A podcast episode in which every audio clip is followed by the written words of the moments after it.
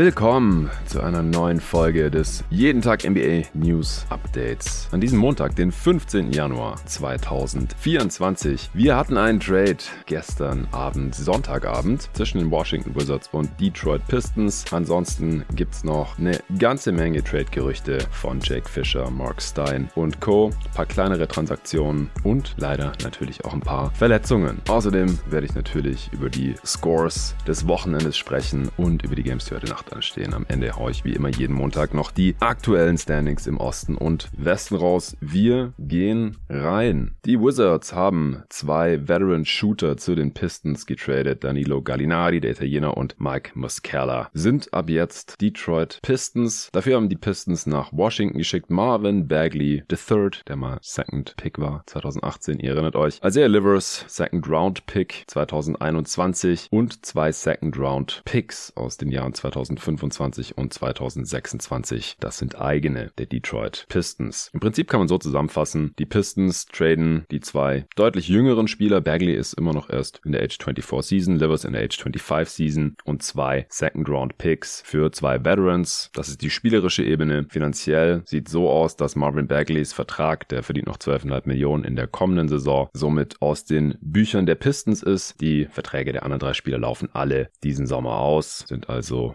Expirings. Dadurch haben die Wizards kommenden Sommer weniger Cap Space und die Pistons mehr. Jetzt ist die Frage, was fangen solche Teams mit Cap Space an? In aller Regel sowieso nicht super viel, waren vorher auch schon flexibel. In der Regel traden Rebuilding Teams ja eher für schlechte Verträge, nehmen dabei Assets auf, genauso wie es die Wizards jetzt hier gemacht haben. Die Pistons machen im Grunde das Gegenteil. Mit Livers geben sie aus meiner Sicht noch den interessantesten Spieler in diesem Deal ab, auch wenn er dieses Jahr leider auch bisher keinen Scheunentor von Downtown getroffen hat. Ist eigentlich ein noch relativ junger, kräftiger kräftiger Shooter, aber diese Saison, ja, bisher halt unter 30 Prozent. Ich glaube, spielerisch kann es den Pistons tatsächlich helfen. Marvin Bagley war ohnehin aus der Rotation draußen und ich habe es hier im Pod ja schon x-mal mittlerweile gesagt. Ich habe auch letzte Woche nochmal mit dem Luca im Eastern Conference Power Ranking Update, das war eine Supporter-Folge, drüber gesprochen. Die Pistons brauchen Shooting um Kate und auch Ivy herum. Jalen Duran als einzigen Non-Shooting Big in der Mitte. Dann kann das offensiv was werden. Defensiv sagen sie sowieso. Da kann man, glaube ich, auch nicht allzu viel dran verbessern in dieser Saison, aber wenigstens offensiv ein besseres Umfeld schaffen. Und dann gewinnt man vielleicht auch nochmal drei, vier Mal, um hier nicht noch einen weiteren Negativrekord in dieser Saison aufzustellen. Und da können Muscala und Gallinari durchaus helfen. Die haben jetzt bei den Wizards ihre Dreier bisher auch nicht besonders gut getroffen, aber Muscala war ja erst letzte Saison noch ein sehr solider Spieler gewesen für die Boston Celtics. Klassischer Stretch Big. Gallinari, ja, seit seinem Kreuzbandriss hat er nicht mehr so wirklich eine defensive Position, hat bei den Wizards bisher über 80 Prozent seiner Minuten auf der 5 verteidigt, was eigentlich so gar nicht sein Ding ist, weil er den Ring halt gar nicht beschützen kann. Aber er kann halt auch nicht mehr vor Perimeter-Spielern bleiben bleiben. Und ja, wenn er jetzt nicht anfängt, seine Dreier wieder so zu treffen wie die Karriere, also beide, Mascala und Gallinari sind eigentlich bei über 38 Prozent von Downtown über die Karriere, dann ist Gallinari nur so grenzwertig spielbar und hilft, glaube ich, auch den Pistons nicht mehr so wirklich weiter. Bagley loszuwerden ist natürlich gut. Wie gesagt, er war sowieso nicht in der Rotation. Und ähm, ja, die Pistons cutten hier so ein bisschen ihre Losses, also halten jetzt nicht an ihm fest, weil sie sagen, hey, wir haben damals für den getradet und ihm dann, warum auch immer, 37,5 Millionen Dollar Deal über drei Jahre gegeben. Fand ich damals schon überhaupt nicht nachvollziehbar nachvollziehbar. Also beides, weil Bagley wäre auch Free Agent gewesen und für die Kohle hätten sie ihn so oder so bekommen in der Free Agency. Jetzt mussten sie ja quasi nochmal zwei Seconds zahlen, um ihn zu dumpen und Livers auch noch mit drauflegen. Also kein so geiler Deal für die Pistons, wie ich finde. Auf sportlicher Ebene könnte es ein bisschen was helfen, was die Zukunft angeht. Tut es ein bisschen weh, aber gut. Seconds sind es auch nicht ultra wertvoll. Die Wizards machen hier aus meiner Sicht alles richtig. Mal gucken. Vielleicht ist Marvin Bagley noch ein ganz guter Tank Commander da neben Jordan Poole und Co. Und vielleicht traden sie ja auch noch ein paar Spieler, die nächste Saison noch Vertrag haben, wie Tyus Jones oder Dylan Wright. Und dann können sie den, die verlorene Flexibilität nächsten Sommer auch wieder wettmachen. Die Memphis Grizzlies haben leider nochmal einen neuen, länger Verletzten, und zwar Desmond Bain. Der fällt die kommenden sechs Wochen aus. Der hat sich einen üblen Ankle Sprain zugezogen, also ist umgeknickt. Grade 3 heißt es laut Shams Rania von The Athletic. Tja, die Verletztenliste der Grizzlies wird dadurch noch länger. Neben Morant und Adams, die ja schon out for season sind, Brandon Clark, der immer noch draußen ist nach seinem Achillessehnenriss vor bald einem Jahr, Marcus Smart. Also das sieht echt übel aus. Sie haben stand jetzt auch nur vier Siege mehr als die Blazers und ich könnte mir vorstellen, dass die Grizzlies so langsam einen hohen Pick in der kommenden Draft anstreben, denn mit dem Play-In wird es sowieso nichts mehr. Dwayne Wade bekommt eine Statue vor die Arena in Miami gestellt, hat 15 Saisons für die Heat gezockt, wurde letztes Jahr im Sommer in die Naismith Memorial Basketball Hall of Fame aufgenommen und ist am Sonntag nach Miami zurückgekommen, um von seiner Franchise geehrt zu werden. Während der Halbzeit Trade-Zeremonie hat dann Teampräsident Pat Riley höchst selbst verkündet, dass im nächsten Jahr eine 8 Fuß hohe Statue außerhalb der Arena stehen wird. Also 8 Fuß für die, die es nicht auf dem Schirm haben. Das sind so knapp zweieinhalb Meter. Riley hat dann noch gescherzt, dass die Organisation sicherstellen wollte, dass die Statue größer sein würde als die von Shaquille O'Neal. Ja, das ist auch nachvollziehbar. Shaq hat zwar nach seinem Trade von den Lakers nach Miami eine große Rolle gespielt beim ersten Titelgewinn für die Miami Heat, aber Dwayne Wade war damals schon Finals MVP und hat dann noch zwei weitere Titel neben LeBron und Chris Bosh geholt. Also auf jeden Fall bisher die Franchise-Legende der Miami Heat und deswegen vollkommen gerechtfertigt, dass er da auch eine Statue vor die Arena gestellt bekommt. Ja, letzte Woche beim Power Ranking Update haben Luca und ich noch darüber gesprochen, dass ein Grund, wieso die Pacers besser sind, als wir dachten. Wir haben nämlich bei allen 15 Teams die aktuelle Leistung so kurz vor der Saisonhalbzeit mit unseren Erwartungen von vor der Saison abgeglichen. Wir hatten damals ja ein Net-Rating prognostiziert, Defensiv-Rating, Offensiv-Rating und so weiter. Haben das alles mal abgeglichen und geschaut, hey, wo lagen wir eigentlich daneben, wo lagen wir vielleicht auch richtig. Und die Pacers sind besser, als wir dachten mit der besten Offense der Liga. Und ein großer Faktor war, dass äh, es ja kurz vor Saisonstart diese Trade-Gerüchte um Buddy Hield gegeben hatte, dass er weg will, weil er keine Extension bekommen hat. Ich dachte, das zieht das Team mehr runter, egal ob sie ihn traden oder behalten. Das ist bisher überhaupt nicht der Fall, aber jetzt gibt es neue Trade-Gerüchte. Die Pacers sollen nämlich laut NBA-Insider Mark Stein Trade-Pakete um Buddy Hield sowie einen Erstrunden-Pick aufbauen und in der Liga anbieten. Mark Stein berichtet, Zitat, die Pacers, so sagen Liga-Quellen, haben Trade-Angebote um ein Paket mit Buddy Hield, in Klammern, der sich in der letzten Saison seines aktuellen Vertrags in Höhe von 18,6 Millionen Dollar befindet und einen zukünftigen Erstrunden-Pick erstellt. Zitat Ende. Er betont auch, sie sind bereit, Hield zu traden, aber bisher sind sie zurückhaltend, was junge Spieler wie Benedict Matherin oder den Rookie-Forward Jarvis Walker angeht. Sie wollen aber eben ein besseres Team um Tyrese Halliburton aufbauen. Ja, das ergibt alles irgendwie Sinn. Hield passt eigentlich sehr gut rein, ist aber nicht ganz auf der Timeline von Tyrese Halliburton seit über 30 Jahren. Und wenn man sich eben mit ihm finanziell nicht einig zu werden scheint, dann macht es auch durchaus Sinn, ihn wegzutraden. Wenn man auch einen Erstrunden-Pick dran bindet, dann kann man vielleicht auch upgraden. Jake Fischer von Yahoo Sports hat bei Locked On Mavericks, das ist ein Podcast vom Locked On Basketball Network, über das Interesse der Dallas Mavericks an Pascal Siakam gesprochen. Die Mavs und Raptors haben da wohl schon Gespräche geführt. In Dallas sehen wohl einige Siakam als das fehlende Puzzlestück für eine Titelchance. Es gibt aber auch Bedenken unter einigen bei den Mavs bezüglich des Preises, was es eben kosten könnte, um Siakam reinzuholen. Außerdem sind sie besorgt über die Auswirkungen, wenn Siakam älter wird, weil Siakam ist ja auch schon 30 und ist damit eben auch um einiges älter als Luka Doncic zum Beispiel. Also ich finde auch, dass er spielerisch durchaus passen könnte, aber die Mavs haben auch nicht so super viel anzubieten, glaube ich. Und so wie wir Masai Ujiri kennengelernt haben, macht er in der Regel auch nur einen Trade, wenn er seinen gewünschten Preis bekommt und im Zweifel tradet er den Spieler dann lieber nicht und sagt, ja gut, wenn er dann in der Free Agency zu irgendeinem Team mit Capspace gehen will, dann ist es halt so. So gesehen letztes Jahr bei Fred Van Vliet. Auch die Golden State Warriors haben weiterhin Interesse an Pascal Siakam laut ESPN. Die Golden State Warriors suchen wohl händeringend nach einem Trade. Mark J. Spears hat bei der ESPN-Show NBA Today mögliche Trades rausgehauen. Zum Beispiel Jonathan Kuminga und einen weiteren Spieler wie Andrew Wiggins oder Chris Paul. Klar, Kuminga noch im Rookie-Contract verdient nicht so viel. Andrew Wiggins und Chris Paul haben größere Deals. Da könnte man dann für einen Star-Level-Spieler traden. Das ist jetzt meine Interpretation. Wiggins reicht wohl alleine nicht aus in einem Trade. Auch sinnvoll, so wie der gerade zockt und mit bei dem, was er verdient. Adrian Wojnarowski von ESPN hat betont, dass Siakams Zustimmung wichtig ist, da er Free Agent wird. Klar, jetzt wird kein Team für ihn traden, wenn er nicht signalisiert, dass er dort verlängern wird. Bei OG Ananobi und den Knicks war es ja genau dasselbe Thema, weil sonst kann er im Sommer einfach woanders hingehen. Und dann war es nur ein Rental. Und für Rentals wird in der Regel in Trades in der NBA nicht viel bezahlt. Und ein Team wie die Warriors muss natürlich da die Gehaltsstruktur und Bereitschaft für einen Max-Vertragsangebot berücksichtigen, weil die eben schon einige teure Spieler im Roster haben. Clay Thompson wird Free Agent. Curry ist teuer mit seinem Supermax-Deal. Draymond verdient seine 25 Millionen im Schnitt. Wiggins ist teuer. Chris Paul ist auch noch da, aber läuft ja dann aus. Also das wird nicht so ganz einfach. Walsh hat auch erwähnt, dass die Pacers aufgrund ihrer Gehaltsflexibilität da involviert sein könnten. Siakam wird aber maßgeblich bei der Entscheidung über seinen endgültigen Zielort mitreden. So, es gibt noch weitere Trade-Gerüchte. Kam einiges hier raus am Wochenende. Letzte Woche war schon bekannt geworden, dass Wendell Carter Jr. in einem Trade zur Verfügung stehen könnte. Jetzt kommt auch noch Markel Fultz von den Orlando Magic dazu. Mark Stein hat berichtet, dass die Magic sich über den Trademark von Fultz und Wendell Carter Jr. erkundigen.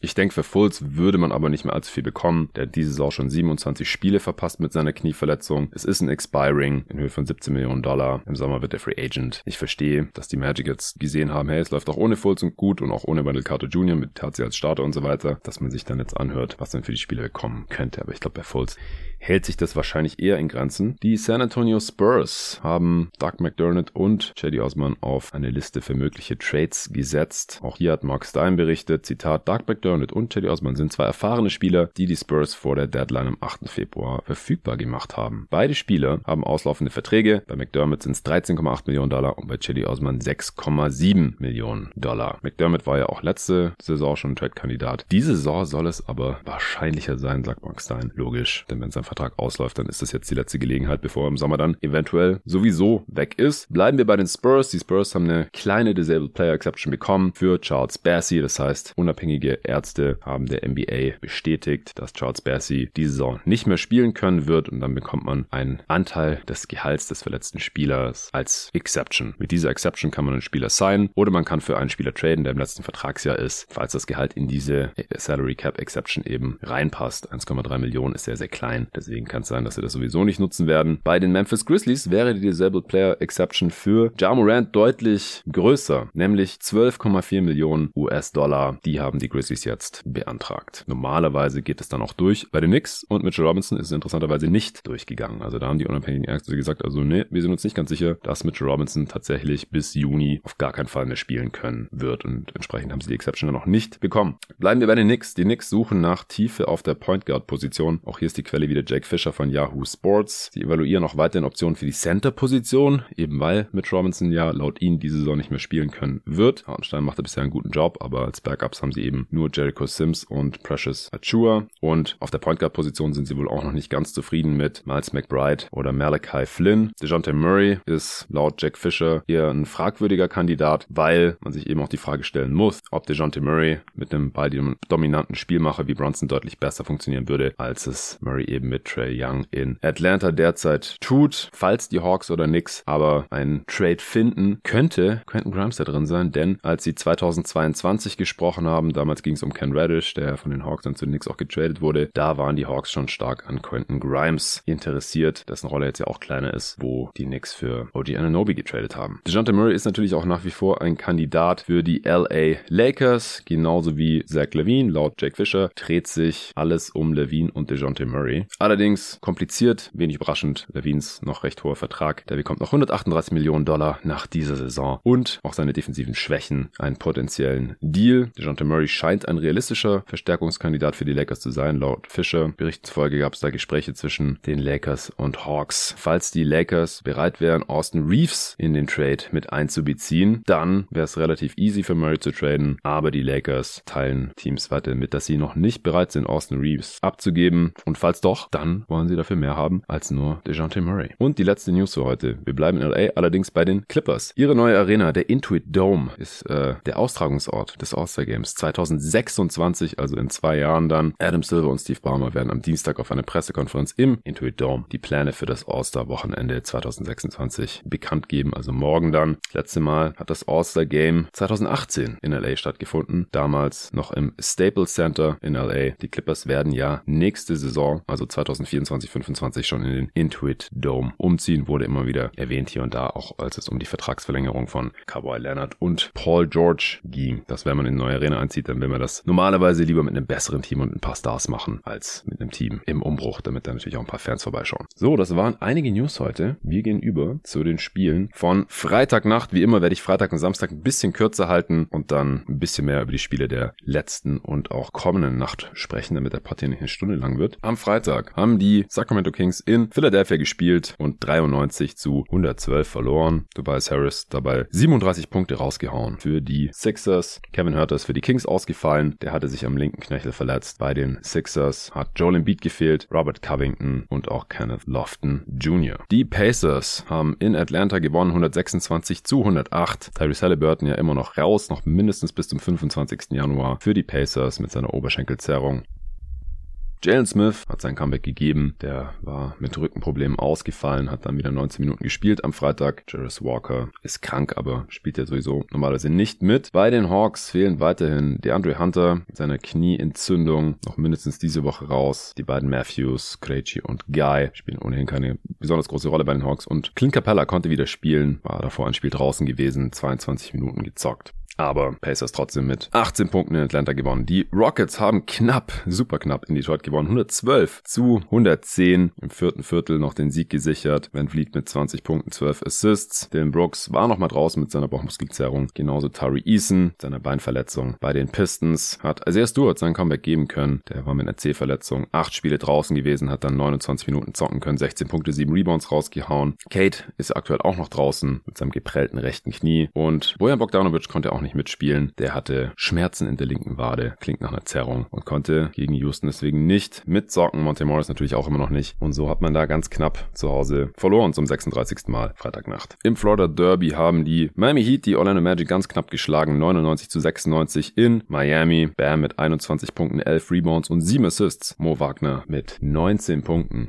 Auf beiden Seiten haben Haufen Spieler gefehlt bei den Magic. Jonathan Isaac, Franz Wagner und Gary Harris, genauso Wendell Carter Jr. Joe Ingles konnte aber sein Comeback geben. Der hatte 13 Spiele verpasst mit seiner Knöchelverletzung, hat 20 Minuten mitzocken können bei der Niederlage. Für die Heat hat Jimmy Butler wieder nicht gespielt mit seiner 10 Verletzung. Kyle Lowry und auch Tyler Hero waren ebenfalls raus. Caleb Martin konnte nach sieben Spielen Ausfall sein Comeback geben, hat 24 Minuten gezockt, 11 Punkte gemacht. Die Warriors haben in Chicago gewonnen, 140 zu 131. Clay mit 30 Punkten, 6 Rebounds, 6 Assists, DeMar DeRozan 39 Punkte in der Niederlage.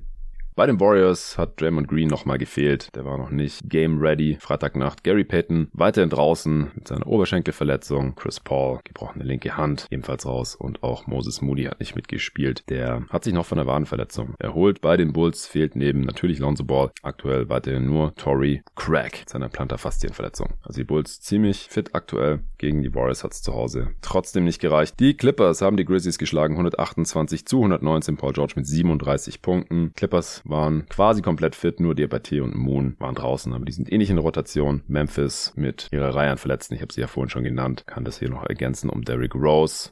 Santi Aldama. Jaron Jackson Jr. hat tatsächlich gegen die Clippers wieder mitgespielt. Der hatte eine Prellung im rechten Knie, hat dann 30 Minuten zocken können, hat dann aber, kann ich jetzt schon mal verraten, im Back-to-Back nochmal ausgesetzt. Also auch der noch amtierende Defensive Player of the Year konnte Freitagnacht nicht mitzocken. Also dafür war es noch relativ knapp. Wobei, Spiel war wahrscheinlich schon entschieden im vierten Viertel, haben die Grizzlies nochmal zwölf Punkte mehr gemacht. Also die waren schon mit 21 hingelegen, hinten gelegen zu Beginn des vierten Viertels. Portland gegen Minnesota war auch nicht knapp. 93 zu 116 für die Wolves. Gobert mit 24 Punkten, 17 Rebounds. Der hatte das Spiel davor gegen die Celtics ja ausgesetzt, war dann gleich wieder ziemlich dominant. Auch Mike Conley hat wieder mitgezockt für 20 Minuten, nachdem er das vorige Spiel verpasst hatte. Ansonsten sind die Wolves gerade komplett fit. Die Blazers haben ihre übliche Verletztenliste. Aiton, Moses Brown, Robert Williams und auch Shaden Sharp. Der Barry Walker konnte aber wieder spielen, nach vier Spielen Ausfall, 32 Minuten gezockt und 17 Punkte, 13 Rebounds rausgehauen. Malcolm Brocken hat auch wieder mitgezockt für 26 Minuten, aber nur 9 Punkte gemacht. Dann haben die Charlotte Hornets in San Antonio gespielt. LaMelo Ball hat sein Comeback gegeben und die Hornets haben ziemlich auf die Fresse bekommen. 99 zu 135. Wemby mit 26 Punkten und 11 Rebounds. Lamello mit 28 Punkten bei seinem Comeback. 5 Rebounds, 5 Assists gab es auch noch on top.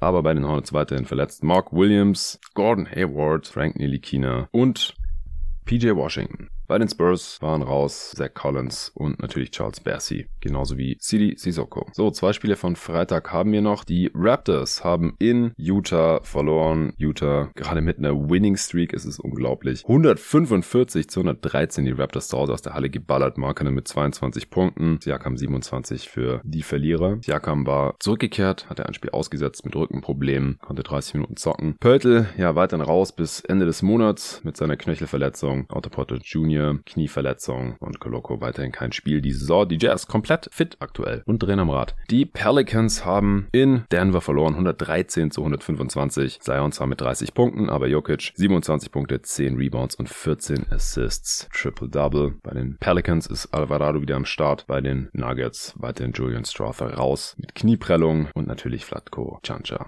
out for season. So, Samstagnacht ist auch einiges passiert, waren ein paar geile Spiele dabei. Die Celtics haben zu Hause die Rockets total auseinandergenommen. 145 zu 113. Jalen Brown mit 32 Punkten. Dylan Brooks konnte sein Comeback geben, hat den neun Spiele verpasst mit seiner Bauchmuskelzerrung. 25 Minuten gezockt, 12 Punkte. Tari Eason war weiterhin raus bei den Celtics. Hat Porzingis wieder mitgezockt, war er ein Spiel draußen gewesen. In der Prellung seines rechten Knies konnte 21 Minuten mitspielen, 6 Punkte für Porzingis. Die Wizards haben in Atlanta gewonnen mit 28 Punkten. Unfassbar. 127 zu 99. Die Hawks haben gegen die Wizards Defense nur 99 Punkte gemacht. Das ist echt peinlich. Trae Young zwar mit 21 Punkten und 10 Assists. Danny Avdia denkbar knapp am Triple-Double gescheitert. 19 Punkte, 14 Rebounds und 9 Assists. Wizards gerade auch ziemlich fit. Das war noch vor dem Trade. Haben alle mitgespielt, außer Landry Shamet. Der ist aus persönlichen Gründen draußen gewesen. Und Johnny Davis war krank. Bei den Hawks war der Hunter draußen. Aber das ist keine Entschuldigung, so gegen die Wizards unterzugehen. Mohamed Guy mit Krejci spielen also eh keine Rolle. Garrison Matthews konnte sogar wieder mitspielen, hat 15 Minuten gezockt. Wesley Matthews weiterhin draußen also dass die Hawks das verändern wollen. Keine Überraschung nach solchen Ergebnissen, spätestens. Die Knicks haben in Memphis gewonnen, 106 zu 94. Also Hartenstein mit 12 Punkten, 20 Rebounds. Bei den Grizzlies, Vince Williams Jr., 17 Punkte, 8 Rebounds, 8 Assists. Kennt ihr nicht? Ja, dann hättet ihr mal unserem Torben hier besser zuhören sollen. Der hat ihn damals in seinem Draftjahrgang angepriesen als sehr interessanten Spieler. Und der nutzt ihr bisher seine Chance für Memphis. Ich lese jetzt nicht nochmal vor, wer alles draußen ist bei Memphis. In dem Spiel hat sich dann auch noch Desmond Bain verletzt. Wird wie gesagt sechs Wochen ausfallen und Jaron Jackson Jr. war auch nochmal draußen.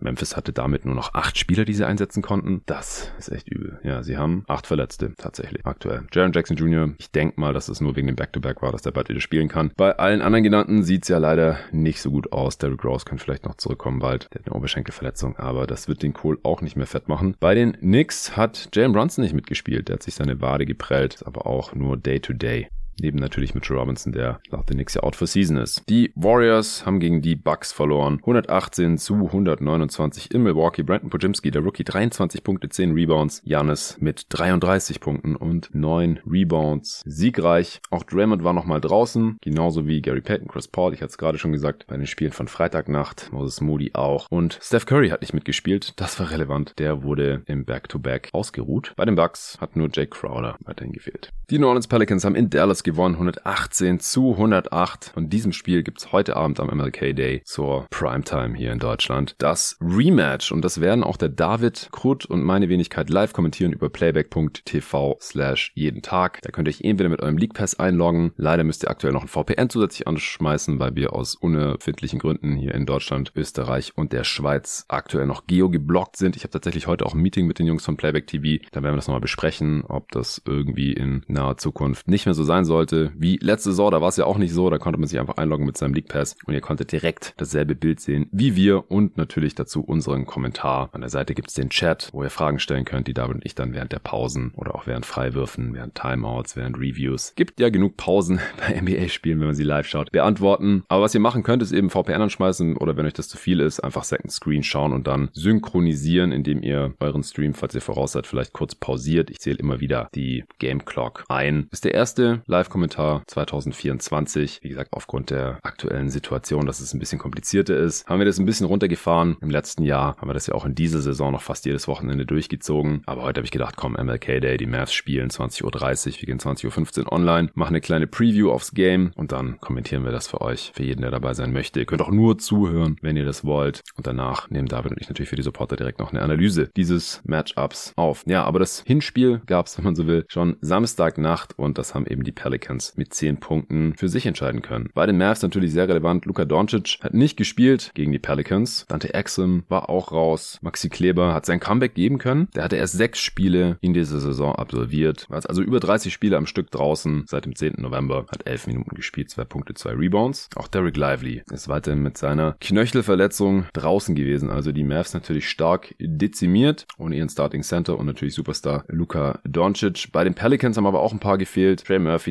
III. Zion hat auch nicht mitgezockt. CJ McCollum war draußen. Und Brandon Ingram. Das war ein Back-to-Back -Back für die Pelicans. Die haben davor alle gespielt. Also ich denke, wir können uns das damit erklären. Was äh, ich mir nicht so wirklich erklären kann, ist, wie die Pelicans trotzdem auswärts Back-to-Back -back gegen die Mavs gewonnen haben. Ich werde es mir allerdings nachher noch reinziehen als Vorbereitung für den Stream heute Abend. Jordan Hawkins, der Rookie mit 34 Punkten. Topscorer für die Pelicans. Irving mit 33 und 6. In der Niederlage für die Mavs. Die Bulls haben zu Hause gegen die Spurs gewonnen. Vucevic mit 24 Punkten und 16 Rebounds.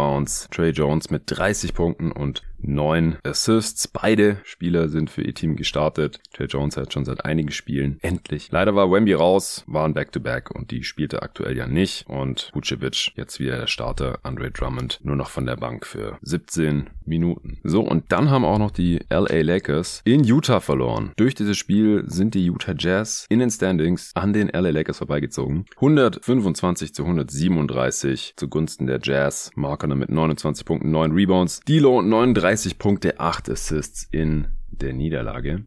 Man muss dazu sagen, LeBron hat nicht gespielt für seine Lakers mit seiner Knöchelverletzung, war eine Game Time Decision. Hachimura hat jetzt nach fünf verpassten Spielen sein Comeback geben können, 19 Minuten gezockt, 17 Punkte und Gabe Vincent natürlich weiterhin raus nach seiner Knie-OP. Kommen wir zu den Spielen von letzter Nacht. Die Pacers durften in Denver ran und haben eine Niederlage eingefahren. Terry Halliburton natürlich weiterhin raus für die Pacers, genauso hat auch Aaron Neesmith nicht gespielt. Er hat Schmerzen in den Schienbeinen. Die Nuggets bis auf Rookie Julian Strother soweit vollständig. 117 zu 100 109 für Denver. Jokic knapp am Triple-Double gescheitert. 25, 12 und 9. Bruce Brown bei seiner Rückkehr nach Denver, mit denen er letzte Saison die Championship holen konnte. 18 Punkte, 10 Rebounds und 6 Assists. Pacers stehen jetzt bei 23 und 16. Die Nuggets bei 28 und 13. Meine Phoenix Suns haben in Portland gewonnen, 127 zu 116. Booker mit 34, 6 und 7. Der Rookie Scoot Henderson in der Niederlage mit 33 Punkten, 9 Assists und 7 Rebounds. Phoenix jetzt bei 21 und 18. Die Blazers stehen bei 10 und 29. Bei Phoenix hat nur Bull Bull gefehlt, der hat Schmerzen im rechten Fuß. Bei den Blazers eine ganze Reihe an Spielern. Acht Spieler konnten nicht mitzocken. Aiton Brown, Robert Williams, Sharp und Brock hatte ich vorhin schon genannt. Ibu Baji konnte auch nicht spielen, ist immer sowieso kein Teil der Rotation. Jeremy Grant, aber Starter, ist krank, genauso wie Matisse Thibault. Dafür war das Spiel noch einigermaßen knapp mit nur 11 Punkten Unterschied. Die Hornets mussten in Miami ran und haben da auf den Sack bekommen. 87 zu 104. 87 Punkte nur. Das ist wenig. Die hatten zur Halbzeit nur 31 Punkte. Noch weniger als die Brooklyn Nets zur Halbzeit in Paris gegen die Cavs hatten mit 34. Das war sicherlich sehr, sehr ugly. Ich habe es zum Glück nicht gesehen. Terry Rozier mit 26 Punkten, 7 Assists am Ende in der Niederlage. Bam mit 24, 10 und 7 für seine Miami Heat. Auf beiden Seiten weiterhin ein Haufen Ausfälle, aber bei den Hornets gab es immerhin zwei Comebacks. Cody Martin hat seinen Comeback gegeben nach drei Spielen. Ausfall mit seiner Leistenverletzung, 23 Minuten gezockt, drei Punkte.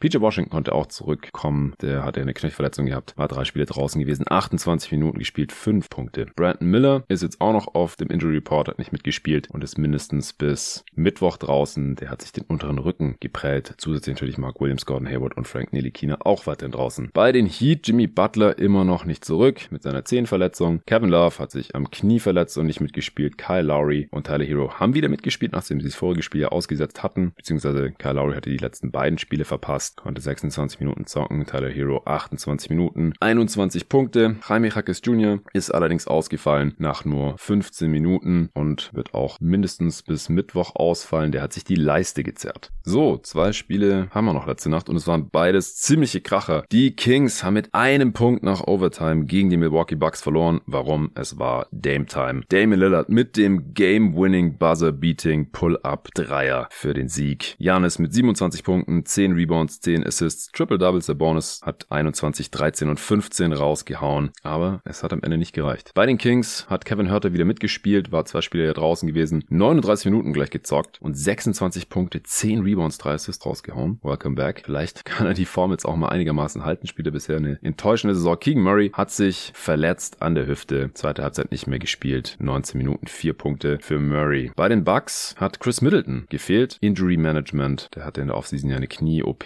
Der wird wahrscheinlich bis Mitte der Woche dann draußen sein. Chris Livingston ist krank, spielt nur also eh keine Rolle. Und Jack Crowder auch weiterhin draußen. Es hieß mal, der kommt frühestens Mitte Januar zurück. Wir sind jetzt ziemlich genau Mitte Januar. Vielleicht ist es ja bald soweit. Und das letzte Ergebnis dieser Nacht. Die Clippers haben knapp in Minnesota verloren. Rudy Gobert hat einen Hookshot von Kawhi Leonard geblockt und damit mehr oder weniger den Sieg gesichert. 105 zu 109. Anthony Edwards mit 33 Punkten, 9 Rebounds und 6 Assists. Kawhi mit 26 Punkten, 9 Rebounds in der Niederlage. Bei den Clippers konnte Starting Center Ivica Subac nicht mitspielen. Das war natürlich relevant hier. Daniel Theiss mit dem Start und auch Plumlee dann mit relativ vielen Minuten als Backup Big. Ivica Subac hat eine Wadenverletzung, ist aktuell Day-to-Day. -Day. Ansonsten haben nur Spieler gefehlt, die sowieso keine Rolle gespielt hätten mit Musa Diabate und Cyril Moon bei den Clippers und Jalen Clark bei den Minnesota Timberwolves. Ja, schade, dass Subac draußen war, sonst hätten wir echt mal zwei Full-Strength-Teams gesehen, die so eine Art Playoff-Test hier absolvieren hätten können können. Denn beide Coaches sind es auch tatsächlich so angegangen. Also Chris Finch mit einer Achter-Rotation. Das ist wirklich Playoff-like. Nur Kyle Anderson und Nas Reed sowie Nikhil Alexander Walker von der Bank und auch die Clippers haben nur neun Spieler eingesetzt und einer davon hat nur neun Minuten gezockt. Amir Coffey, also auch Tai Lu, hat das Ding hier ernst genommen. Das ist schön zu sehen in der Regular Season. Keine Selbstverständlichkeit.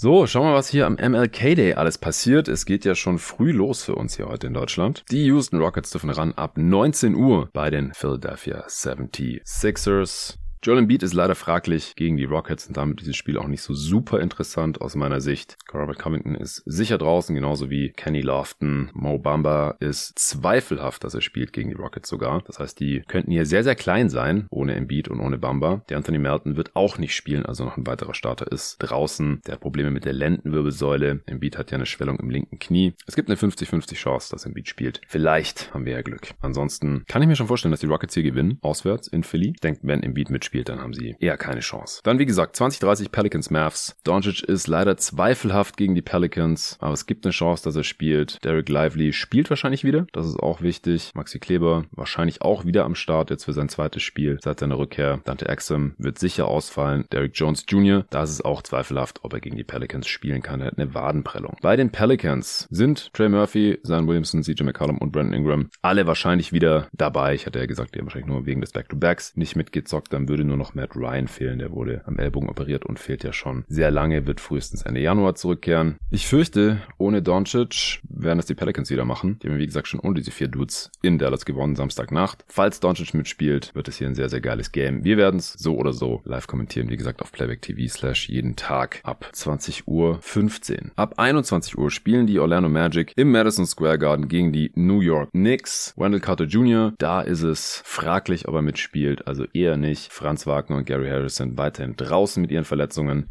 Mitchell Robinson natürlich auch. Jalen Brunson ist eine Game Time Decision, hat letztes Spiel auch nicht spielen können. Falls Pelicans Mavs super einseitig wird, könnten wir auch alternativ zu diesem Game dann rüberschalten. Da lassen wir normalerweise dann die Zuschauer abstimmen. Ab 21 Uhr spielen außerdem noch die Pistons in Washington gegen die Wizards. Also das ist ein absolutes Keller-Duell. Bagley und Livers müssen noch ihr Physical machen. Der Trade ist ja dann gerade mal 24 Stunden her oder sowas. Das wird nicht reichen. Bojan Bogdanovic ist immer noch fraglich, ob er spielen kann mit seiner Wadenverletzung und Kate ist auch weiterhin raus. Also das ist dann sowieso nicht so super repräsentativ. Auch Gallinari und Muscala sind natürlich noch nicht dabei. Bei den Wizards ist außerdem Johnny Davis immer noch krank. 21.30 Uhr spielen die Spurs in Atlanta. Die Hawks sind ja gerade offensichtlich ein sehr schlagbares Team. Bei den Spurs wird Wemby wohl wieder am Start sein zum Glück. McDermott ist fraglich gegen die Hawks. Der hatte das letzte Spiel gegen die Bulls auch schon verpasst. Zach Collins ist wohl noch bis zum 22. Januar raus. Bei den Hawks fehlen weiterhin die verletzten Hunter Guy, Krejci und und Wesley Matthews, wobei der ist nur noch fraglich, aber Garrison Matthews ist dafür wieder raus, nachdem er wieder kurz zurück war. Clint Capella war ja schon zurückgekehrt. Trae hat immer wieder Schulterprobleme, aber auch hier gehe ich mal davon aus,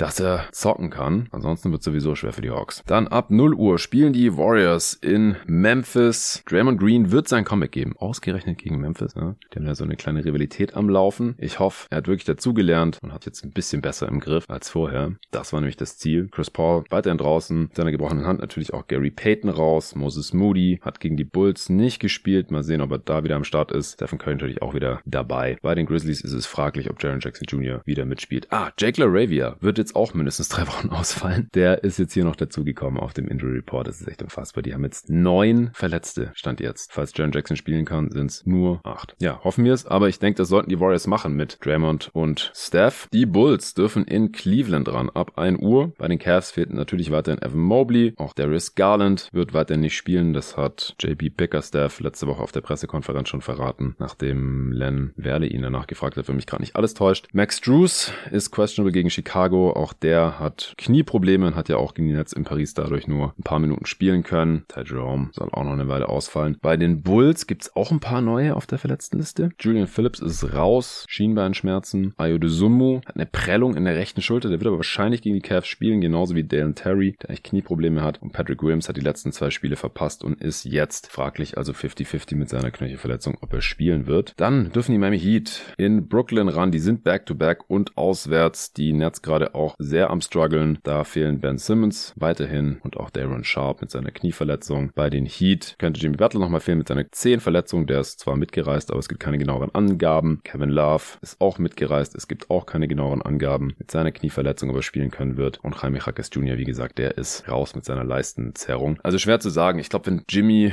mitspielt, dann könnten die Heat das trotzdem machen. Aber ansonsten sehe ich hier die Nets mit dem Rest Advantage favorisiert. Aber bei Bulls Cavs habe ich, glaube ich, gar keinen Tipp abgegeben, aber ich tippe auf die Cavs zu Hause.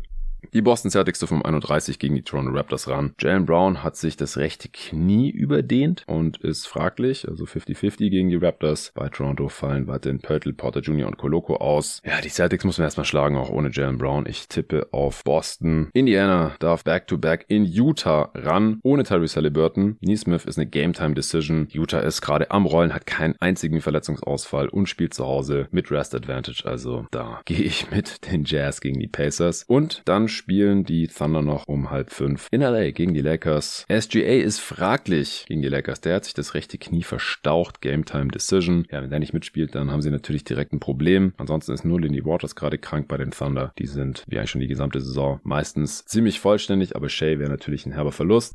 Bei den Lakers könnte aber auch LeBron James mit seiner Knöchelverletzung fehlen, spielt aber wahrscheinlich. Anthony Davis ist auch fraglich gegen die Thunder mit einer Knöchelverletzung. AD und LeBron stehen oft auf dem Injury Report als fraglich oder Game Time Decision und zocken dann mit. Falls die mitspielen und Shay nicht, dann sind natürlich die Lakers zu Hause favorisiert. Falls Shay mitspielt und einer von LeBron und AD nicht, dann würde ich tatsächlich die Thunder hier favorisiert sehen. Cam Reddish fällt auch noch aus, der hat Schmerzen im linken Knie. Wow, das waren jetzt ein Haufen Spiele. Jetzt hauen wir noch kurz die Standings raus und dann sind wir durch mit diesem riesigen jeden Tag NBA News Update mit der Weekend Edition. Dienstag bis Freitag machen wir das auch aktuell nur für Supporter. Wenn ihr die News Updates auch jeden Morgen hören wollt, die sind dann deutlich kürzer. Innerhalb von 24 Stunden passiert ja nicht so viel wie innerhalb von 72 Stunden. Das ist alles ein bisschen schlanker. Die sind meistens so zwischen 10 und 20 Minuten lang, je nachdem, wie viele relevante News es eben gibt. Heute hatten wir auch noch einen Trade mit drin, auch direkt noch mit analysiert. Ja, wenn ihr die immer hören wollt, noch alle unsere anderen Analysen, wir hauen ja gerade immer nur einen öffentlichen Pod pro Woche raus und es wird auch so bleiben. Wenn ihr alle Pods hören wollt, gerne supporten auf steadyhq.com slash jeden Tag NBA. Da kommen gerade jeden Tag neue Supporter dazu. Das ist echt richtig nice. Ich schreibe auch mit manchen, gerade die, die dann direkt in den Supporter-Discord reinkommen wollen. Und der Tenor ist so, ja, ich habe schon lange überlegt, ich höre schon seit Jahren die öffentlichen Folgen und jetzt habe ich mir mal einen Ruck gegeben und bin jeden Tag NBA Supporter geworden. Diese Woche zum Beispiel gibt's die zweite Wemby Watch, diesmal gehostet von Torben mit Nico. Die haben sich drei Spiele von Wembanyama exemplarisch exemplarisch angeschaut und werden über das französische Supertalent quatschen. Das ist eine Supporterfolge. Dann werde ich mit David das zweite jeden Tag NBA Awards Update aufnehmen. Das ist ein Zweiteiler. Der Part mit MVP, Defensive Player of the Year und so weiter, der ist ja immer öffentlich für alle zu hören, so auch diese Woche. Dann gibt es noch einen anderen Part, wo wir über Comeback-Spieler des Jahres, Coach of the Year, Most Improved und solche Awards sprechen. Also teilweise erfundene, teilweise die, die auch in der Realität vergeben werden. Der eine Teil ist dann auch wieder nur für Support. Und dann gibt es noch ein Western Conference Power Ranking Update diese Woche von Luca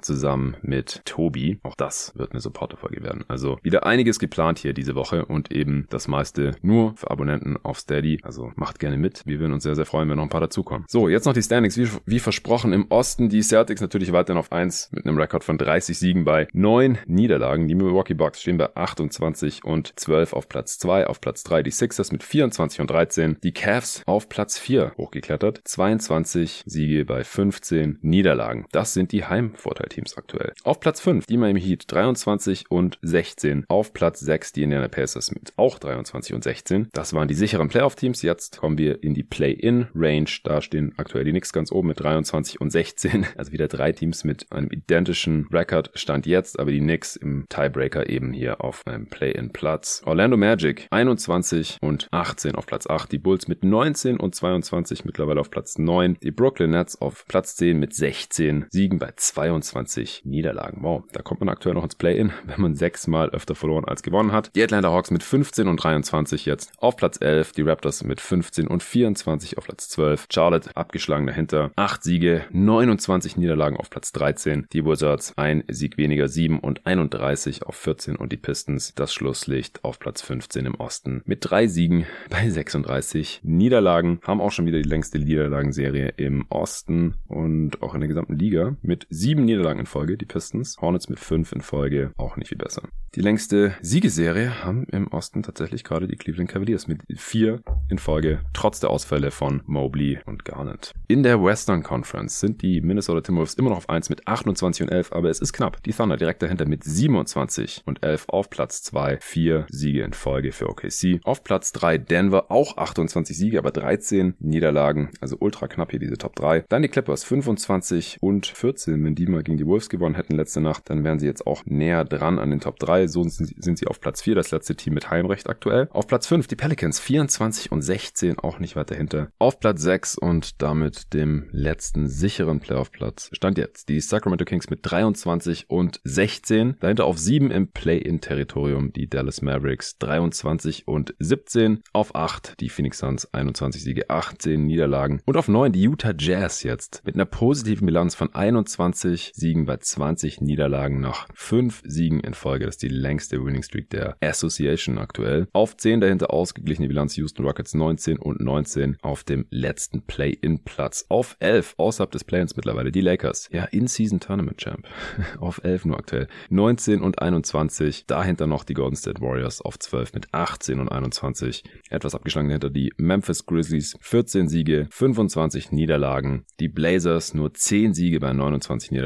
Und San Antonio Schlusslicht im Westen. 7 Siege bei 31 Niederlagen. Die meisten Niederlagen in Folge im Westen gerade die Portland Trailblazers mit vier in Folge. So, jetzt seid ihr wieder mal im Bilde hier für den Wochenstart. War eine echt lange Folge, aber wie gesagt, es gab ja auch hier einen Trade zu analysieren. Das haben wir damit auch noch gleich abgehandelt. Falls ihr alle Newsports auch Dienstag bis Freitag jeden Morgen hören wollt und alle unsere Analysen diese Woche und auch alle nachträglich, könnt auch alle 255 Supporter-Folgen, die bisher erschienen sind, nachträglich natürlich anhören. Zum Beispiel auch Torbens Solo-Podcast-Debüt letzte Woche. Absolutes Brett von der Folge, meiner Meinung nach nach, da hat er sich die Aussagekraft von schlechten Rookie-Saisons für die restliche NBA-Karriere mal genauer angeschaut. Und ihr kennt Torben, wenn der mal ins Reden kommt, dann wird es eine sehr, sehr ausführliche und sehr, sehr gute Sache. Also eine meiner absoluten Lieblingsfolgen bei jeden Tag NBA bisher. Sehr coole Learnings mit dabei. Schöne Beispiele auch an Spielern, die eine schlechte Rookie-Saison hatten und danach eben noch was geworden sind. Oder auch nicht. Also support gerne steadyhq.com slash jeden Tag NBA. Den Link findet ihr wie immer in der Beschreibung dieses Pods. Ansonsten hören wir uns entweder später auf Playback TV slash jeden Tag zu Pels Mavs ab 20.15 Uhr. Falls ihr Supporter seid, dann auch zur Analyse dieses Games oder zum Newspot morgen. Und falls ihr noch kein Supporter seid, dann seid ihr natürlich herzlich dazu eingeladen, die nächste Folge am Donnerstag zu hören. Bis dahin.